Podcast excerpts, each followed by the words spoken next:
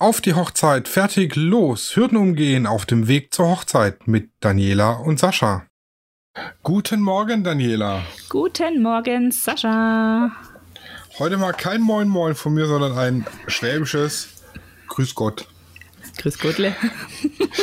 ja, äh, ein neuer Samstag, eine neue Podcast-Aufzeichnung zum Thema Hochzeitsplanung. Äh, was wollen wir denn heute besprechen, liebe Daniela? Heute werden wir an dem Thema Budgetplanung anknüpfen, welches wir in den Folgen, wie du vorher sagtest, 12 und 13 schon mal detaillierter angesprochen haben. Richtig. Worauf Lohnt sich auf jeden Fall reinzuhören. Richtig, genau. Da haben wir nämlich erklärt, worauf kommt es an, welche Dienstleistungen, Gewerke gibt es, ähm, welche Kostenfallen haben, sind zu berücksichtigen, welche Spartipps könnte man äh, mit auf den Weg geben. Das findet ihr alles in diesen Folgen. Ähm, und heute geht es jetzt auch nochmal darum, weil wir jetzt auch etwas fortgeschrittener in der Planung sind, dass wir einfach auch mal einen Blick auf die Budgetplanung werfen, weil es ist ja jetzt nicht so, dass wir einen Budgetplan erstellen am Anfang, damit wir wissen, welche Kosten auf uns zukommen und dann ist der Käse gegessen. Nein, natürlich nicht. Dieser Budgetplan sollte immer wieder ähm, aktualisiert werden. Das ist das A und O. Keep it up to date, ja. Ja, genau. Es bringt ja nichts, wenn ich mir einen Budgetplan erstelle und dann nicht äh, reingucke, wo stehe ich denn im Moment mit meiner Richtig, Planung. Genau und äh, praktisch einen Soll-Ist-Vergleich sollte ich eben ziehen. Genau, und da sprichst du schon die erste Variante an. Es gibt tatsächlich äh, zwei Varianten, wie man diesen Budgetplan führen kann. Das ist alles ein bisschen eine eigene äh, Geschmacksfrage. Also ich bin tatsächlich ein Fan von Plan- und Ist-Kosten, weil ich da einfach immer wieder sehe, welche Kosten habe ich geplant und welche Kosten sind es tatsächlich geworden.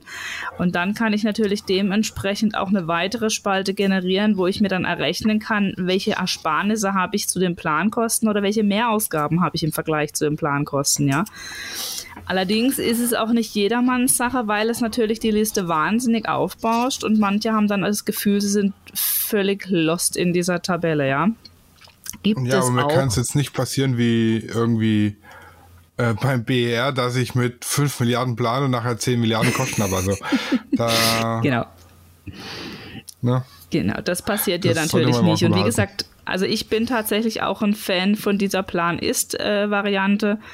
Weil man einfach dann äh, zwar ähm, wirklich viel Input hat, aber man hat wirklich wichtiges Input. Ja, man sieht auf einen Blick, habe ich irgendwo Geld gespart, habe ich irgendwo zu viel ausgegeben, wo liege ich denn gerade in den Ausgaben, habe ich mir vielleicht irgendwo ein bisschen Puffer geschaffen für andere Ausgaben, wo es ein bisschen teurer werden kann, kann ich mir vielleicht doch noch etwas leisten, was ich vielleicht in der Priorisierung am Anfang der Budgetplanung ähm, eher hinten angestellt habe, ja. Aber es gibt natürlich trotzdem auch welche, die mögen das nicht. Die wollen einfach nur die Ist-Kosten. Für die ist es dann einfach so, dass die, die, die Spalte, die Plankosten einfach erstellt war.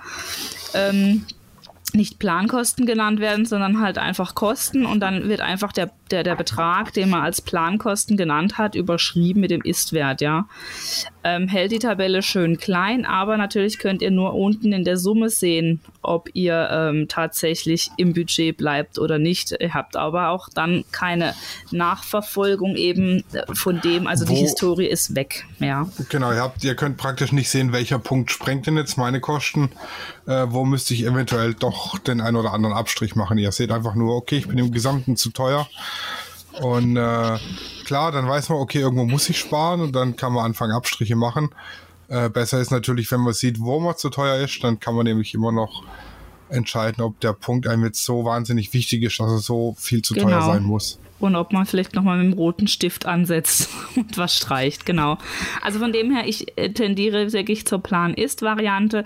Es gibt aber gerade jetzt in meinem Metier ganz viele Hochzeitsplaner, die wirklich dann nur den, den Ist-Wert äh, eintragen und äh, gar nicht mit den Plankosten arbeiten. Aber davon bin ich tatsächlich selbst kein Freund, weil ich gerne auch meinen Brautpaaren, falls es sie interessiert, wobei ich an der Stelle einfach mal erwähne, die interessiert die Budgetplanung zum späteren Zeitpunkt gar nicht mehr. Da, da vertrauen die mir mir völlig.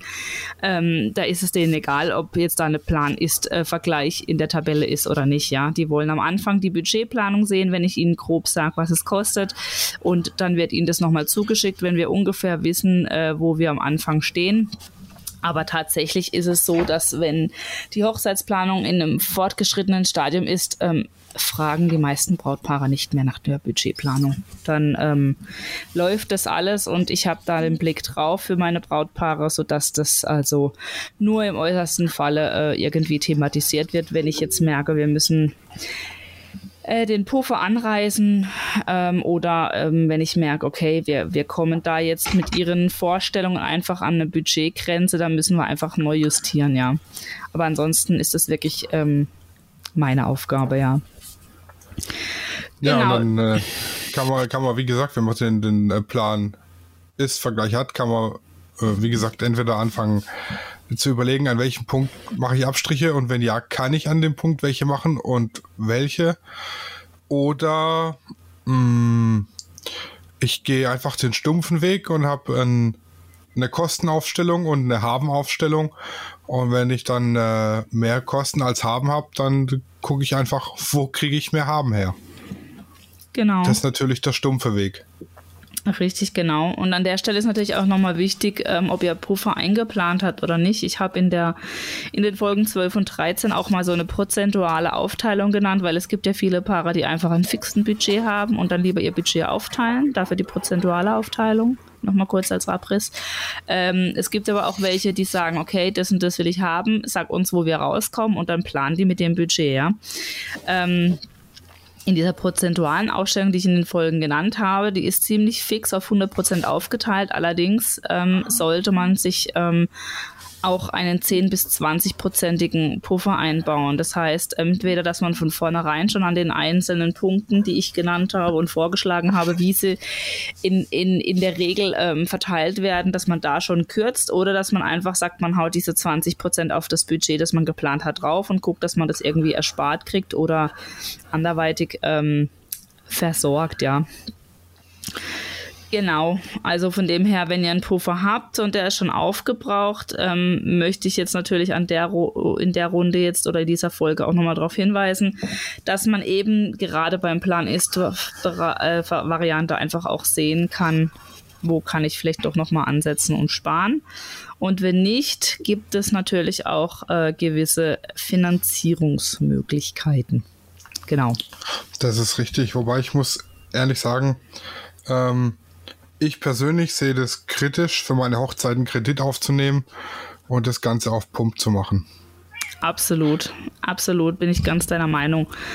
Ähm, es ist aber tatsächlich so, das muss man jetzt auch sagen, mittlerweile ähm, ist es gar kein so großes Thema mehr, wenn man tatsächlich Hochzeitskredite googelt. Es gibt sogar Hochzeitskredite, die wirklich Hochzeitskredite auch heißen.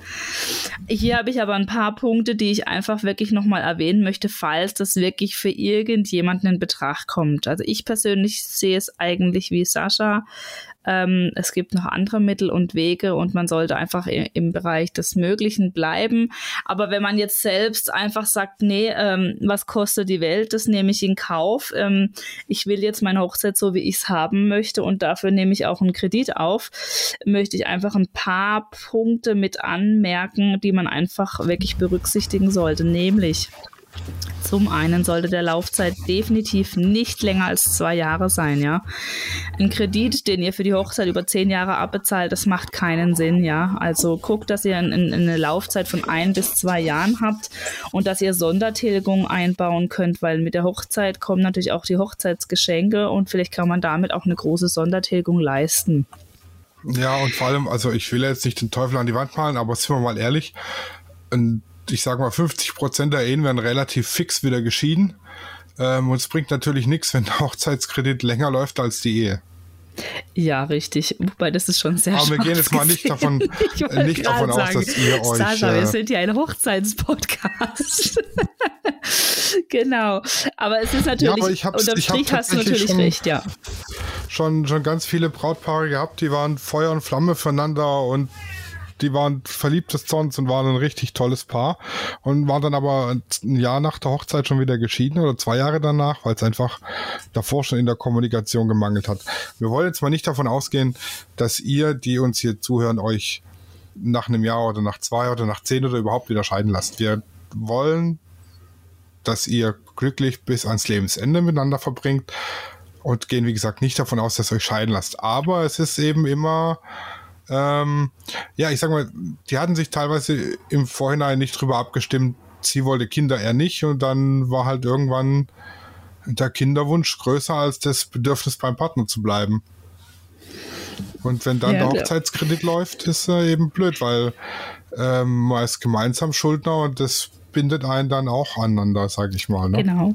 Zumal man ja auch ein bisschen Acht geben muss, je nachdem, was für ein Kredit man hat mit Schufa und dem Ganzen. Wenn dann irgendwann vielleicht mal das Thema Eigenheim ansteht oder neues Auto oder wie auch immer, dann kann natürlich auch so ein kleiner Hochzeitskredit einfach hinderlich sein. Deswegen guckt, dass ihr auch Sondertilgungen machen könnt plant aber nicht zu groß mit dem Geldgeschenken, ja. Also die Geldgeschenke, sich darauf zu verlassen, den Kredit gleich abzahlen zu können, ist auch kein, kein Weg, ja. Also ähm, es sollte realistisch bleiben, auch daher auch eine realistische Monatsrate unbedingt zu empfehlen, ja.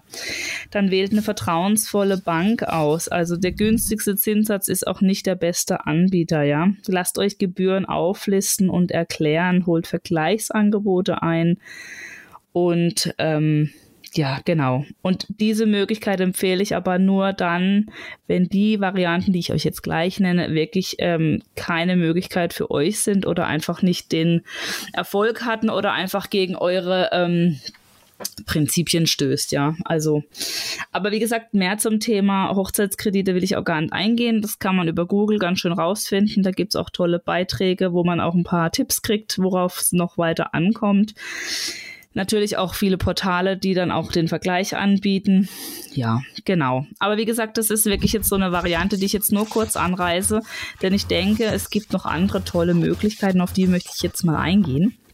Ich weiß nicht, Sascha, hast du dich mit dem Thema auch beschäftigt oder gab das bei euch an der Hochzeit das auch mal so als Punkt, dass ihr gesagt habt, äh, was haben wir für Möglichkeiten, wenn es hier engt oder eng wird?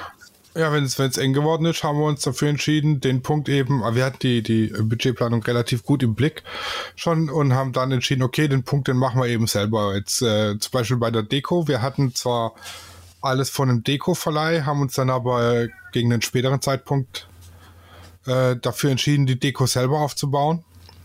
Und mhm. äh, das nicht die, die Firma machen zu lassen, die uns die Deko geliehen hat. Die, das war im ursprünglichen Angebot beinhaltet, aber das hätte halt auch ordentlich Stundenlohn gekostet und da haben wir es eben selber gemacht. Genau, das war unsere Variante.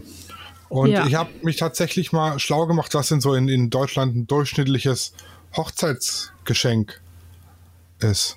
Mhm. Ne, weil das berechnet, also wir haben damit gerechnet, ja, wir kriegen so und so viel und dann war es hinterher doch ein bisschen weniger.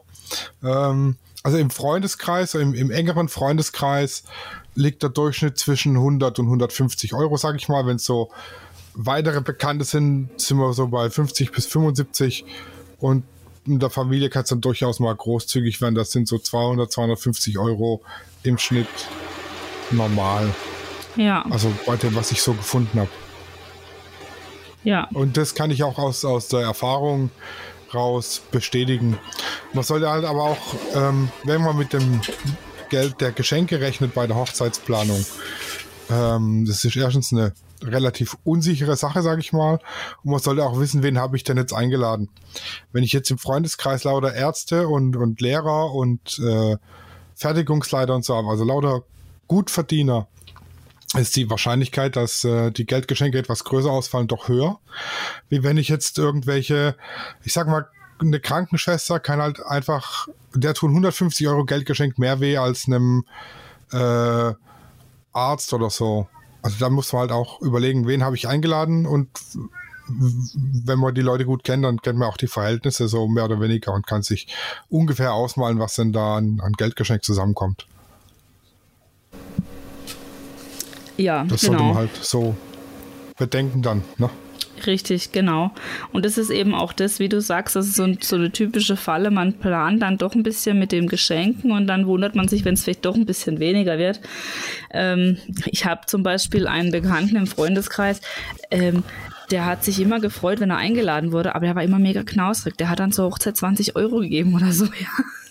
Das war völlig utopisch und dem konnte man noch so sehr die Etikette erklären und sagen, aber man sagt ungefähr das Geld, das man fürs Essen das Paar für dich ausgibt, das zahlt man zurück. Das, das, das, das, das, stand, das ist bei ihm wirklich auf taube Ohren gestoßen. Also das auch nochmal als Tipp.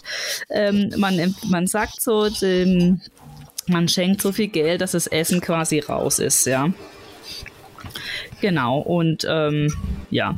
Ähm, natürlich gibt es noch andere Tipps, ähm, die ich jetzt gerade kurz mal nennen möchte. Eben zum Beispiel, wenn es jetzt um kleinere Summen geht, dass man in der Familie fragt. Aber das ist natürlich auch eine Frage der der eigenen äh, Ermessen, im eigenen Ermessen, ob man jetzt, sage ich mal, sich das äh, zugesteht, dass man da nachfragt oder ob das jetzt für jemanden wirkt, als ob man äh, überfordert oder, oder zu großzügig oder wie sonst auch immer wäre, ja. Das ähm, muss, muss einem liegen, danach zu fragen oder das einfach abzufragen und auch da nicht so pedantisch hinten dran zu sein, wenn nicht von vornherein da irgendwie das Angebot kommt, ja, ich unterstütze dich, ähm, dann auch gar nicht weiterbohren, dann einfach ähm, drüber stehen, sage ich jetzt mal, genau. War aber tatsächlich bei uns auch kein Thema, haben wir auch nicht gemacht, ja.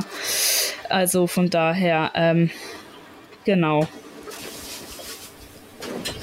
Ja, dann gibt es noch die Möglichkeit, ich weiß nicht, Sasa, hast du schon mal davon gehört, dem ähm, Crowdfunding? Ja, allerdings nicht im Zusammenhang mit Hochzeiten.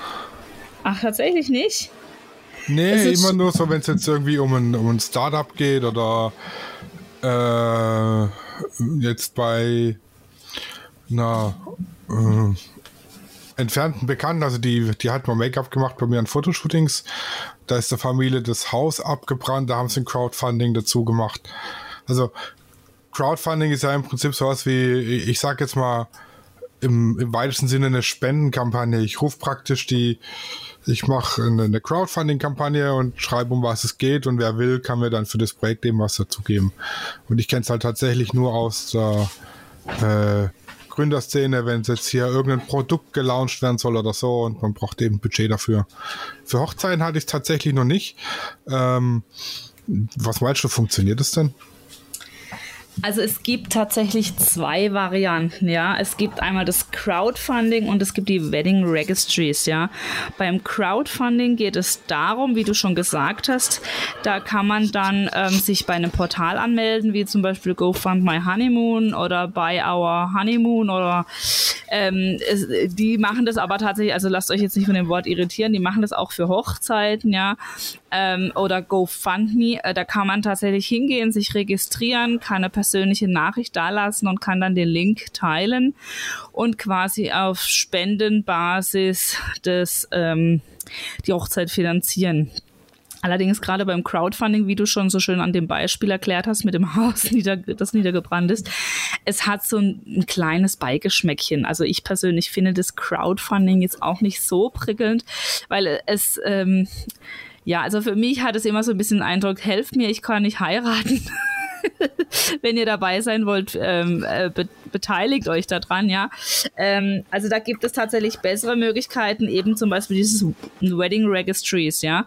Da ähm, kann man ähm, hingehen und sich auch anmelden und das Hochzeitsdatum hinterlegen und dann kann man angeben, ähm, keine Ahnung, kann man Pakete äh, anklicken, ja, und das sind dann schon so vorgefertigte, wie zum Beispiel die, die, die, den Empfang oder die Blumen oder die Bezahlung der Gebühren für die standesamtliche Hochzeit oder das Essen, das Menü oder irgendwelche, der DJ, die Übernachtung oder das Brautpaar oder wie auch immer, wenn man jetzt vielleicht auch für die Gäste das bezahlt oder so.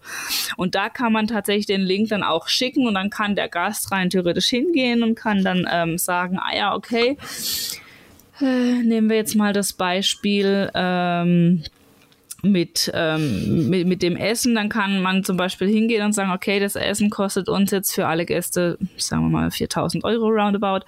Dann kann man sagen, okay, äh, wir machen jetzt daraus einfach 40 Euro Sets oder 50 oder 100 Euro Sets und dann hat man entsprechend gewisse Anteile, bis man die 4000 erreicht hat und dann kann der Gast hingehen und sagen, okay, ich bezahle jetzt, keine Ahnung, ein Paket von 100 Euro fürs Menü und dann hat er natürlich das Gefühl, der hat da einen Beitrag dazu geleistet, ja. Tatsächlich beim Brautpaar kommt es aber in Form von Bargeld auf dem Konto an, ja. Finde ich eine nette Idee. Ähm, ich persönlich finde es aber schöner in Kombination für die Flitterwochen, ja. Aber nichtsdestotrotz, es bleibt okay, eine also Möglichkeit zur Finanzierung der Hochzeit, ja. Äh, bei Hochzeiten läuft das Crowdfunding dann tatsächlich über die, über die Gäste dann. Und nicht so. Ja. Ich habe mir das jetzt so vorgestellt, genau. wo du gesagt hast, Crowdfunding für die Hochzeit. Ich mache eine Crowdfunding-Kampagne, teile die auf Facebook und irgendjemand wildfremdes spendet dann für meine Hochzeit. Also das kannst du natürlich auch machen, aber ich mag jetzt mal bezweifeln, dass es wirklich von Erfolg gekrönt ist. nee, ja, aber tatsächlich das, das ähm, Gedanke, macht man dass das nicht funktionieren kann. Richtig, genau, nein. Tatsächlich ist es äh, eher so für die Gäste dann gedacht, dass die sich einfach daran beteiligen können, auf, in, äh, ähm, in diesem Zug, genau. Ähm, aber wie gesagt, das ja, hat für mich auch so ein kleines kleines Beigeschmäckchen, deswegen finde ich den Wedding Registry einfach besser, weil äh, da der, der, der Gast auch so ein bisschen das Gefühl hat, ich kann jetzt entscheiden, wofür das Geld ausgegeben wird. Dass es natürlich am Ende unterm Strich beim, bei, den, bei dem Brautpaar trotzdem auf dem Konto ankommt und ähm, ich sag mal x-beliebig eingesetzt wird, ist, steht auf einem anderen Blatt, aber ich finde es einfach schöner, weil Schenken ja auch einfach auch eine freudvolle Geste ist. Und wenn man dann einfach weiß, okay, ich habe dem Brautpaar jetzt die Blumen oder den DJ mitfinanziert, ja, ist halt vielleicht schöner, wenn man sagt, naja, ich habe das Geld jetzt einfach in so einen Spendentopf bei Crowdfunding geworfen und what the hell, was sie auch immer damit machen, ist, ist jetzt halt so, ne? Genau. Also das sind die Möglichkeiten, die, ähm, die es gibt. Ähm, zum Crowdfunding und zum Wedding Registry habe ich ähm, auch einen Blogbeitrag geschrieben, wie auch zum Thema Budgetplanung. Das findet ihr auch auf meinem Blog. Ähm, aber nicht wundern, ähm, diese, diese ähm, Finanzierungsmöglichkeiten habe ich äh, unter dem Aspekt Finanzierung der Flitterwochen gepackt. Aber es ist das gleiche Prinzip. Bei den Wedding Registries kann man sich sogar die Inneneinrichtung damit äh, finanzieren. Dann macht man sich Pakete für die Inneneinrichtung. Also da gibt es Dinge, die gibt es gar nicht. Aber man muss dazu sagen, die Wedding Registries sind meistens auf amerikanische oder äh, britische äh, Basis. Das heißt alles Englisch. Und natürlich, wenn man jetzt äh, sagt, man möchte sich das Geld bei den Wedding Registries nicht ausbezahlen lassen, sondern man möchte es irgendwo reinfließen lassen. Ähm, wenn wir jetzt bei dem Beispiel Hochzeiten bleiben, wenn zum Beispiel das jetzt eine bekannte Restaurantkette ist, die da auch so eine Art Guthaben anbietet, dann kann man das auch gleich da reinfließen lassen, ja. Aber ist natürlich jetzt die Frage, oftmals ähm, ist es schon ein großer Zufall, dass der jetzt vielleicht auch gerade als Partner bei den Wedding Registries gelistet ist, ja. Heiraten im Fastfood-Laden. So ungefähr. Tatsächlich finde ich es dann passender, weil eben wir jetzt auf Bezug mit Inneneinrichtungen, ähm, da gibt es zum Beispiel den Partner, ich weiß nicht, ähm, ob ihr euch auskennt, Bad Bath and Beyond. Das ist so eine, ich sag mal, dänisches Bettenlager bei uns. Äh, da macht es natürlich Sinn. Da kann man dann natürlich auch sagen, okay, ich lasse mir da so quasi ein Guthaben reinpacken und habe dann wie einen Gutschein, den ich dann am, oder am Ende der Hochzeit dann ähm, einfach mir auszahlen lasse und dann damit shoppen gehe, ja. Aber eben, wie gesagt, ähm, ob man da jetzt gerade einen Partner findet in Bezug auf die Hochzeiten, bezweifle ich jetzt doch etwas, ja. Genau. Ja, ähm, das war's dazu zu dieser Folge. Und ja, da ja, wären wir quasi schon durch, ja. Genau. Also es ist eigentlich auch kein Hexenwerk, die Budgetplanung weiter zu verfolgen. Es ist halt nur meistens dann so eine knifflige Aufgabe, wenn es dann wirklich darum geht zu gucken, kann ich das Budget nochmal hochsetzen oder wo ziehe ich die Schrauben enger oder wo habe ich mir tatsächlich ein bisschen Puffer geschaffen. Genau. Ja, es ist halt nur eine knifflige Aufgabe. Es ist auch manchmal, äh, ganz ehrlich, so ein bisschen lästig. Das sind halt die Sachen, die bei der Hochzeitsplanung nicht so viel Spaß machen. Also zumindest mir hat es damals nicht so viel Spaß gemacht. Wenn jetzt jemand, ähm, also ich sag's mal so, ich habe äh, 2020 die standesamtliche Hochzeit von zwei Finanzbeamten fotografiert. Aha die haben natürlich mit der Budgetplanung, das ist denn ihr, ihr Lebenselixier. Die beiden, die sitzen nämlich abends da und diskutieren knifflige Steuerfälle. Ja, ähm, für so jemand macht Budgetplanung natürlich mega Spaß, aber für mich war es einfach nur trocken und notwendiges Übel. Aber auch wenn es nervig und lästig ist, bleibt dran, das ist wichtig, um hinterher nicht irgendwie blöd dazustehen mit äh, einem äh, Berg Schulden von der Hochzeit. Ja, richtig, ja. Ja, ja, ja das, das eine ähm, Freude ist des anderen Leid heißt so schön. Ne? Der eine hat richtig. Spaß daran, der andere nicht. genau. Ah, ansonsten, wenn, wenn ihr Fragen habt zum Thema Hochzeitsplanung, könnt ihr euch jederzeit an mich an Daniela oder an mich, der Esel nennt sich mal zuerst, ne? An Daniela oder an mich wenden. Unter Luana-Hochzeitsplanung auf Instagram oder Lichtwerke Fotografie mit PH und PH oder unter www auf die Hochzeit fertig los, alles zusammen an einem Stück ohne Punkt und Komma.de ähm, findet ihr uns, könnt Kontakt zu uns aufnehmen, könnt ihr uns eure Fragen stellen, könnt uns Anregungen schicken. Ansonsten hören wir uns nächste Woche wieder. Wenn ihr uns abonniert, verpasst ihr es auch nicht. Bis dann. Tschüssi. Ciao.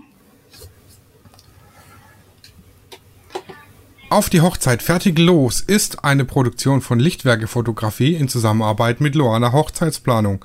Neue Folgen immer mittwochs überall, wo es Podcasts gibt.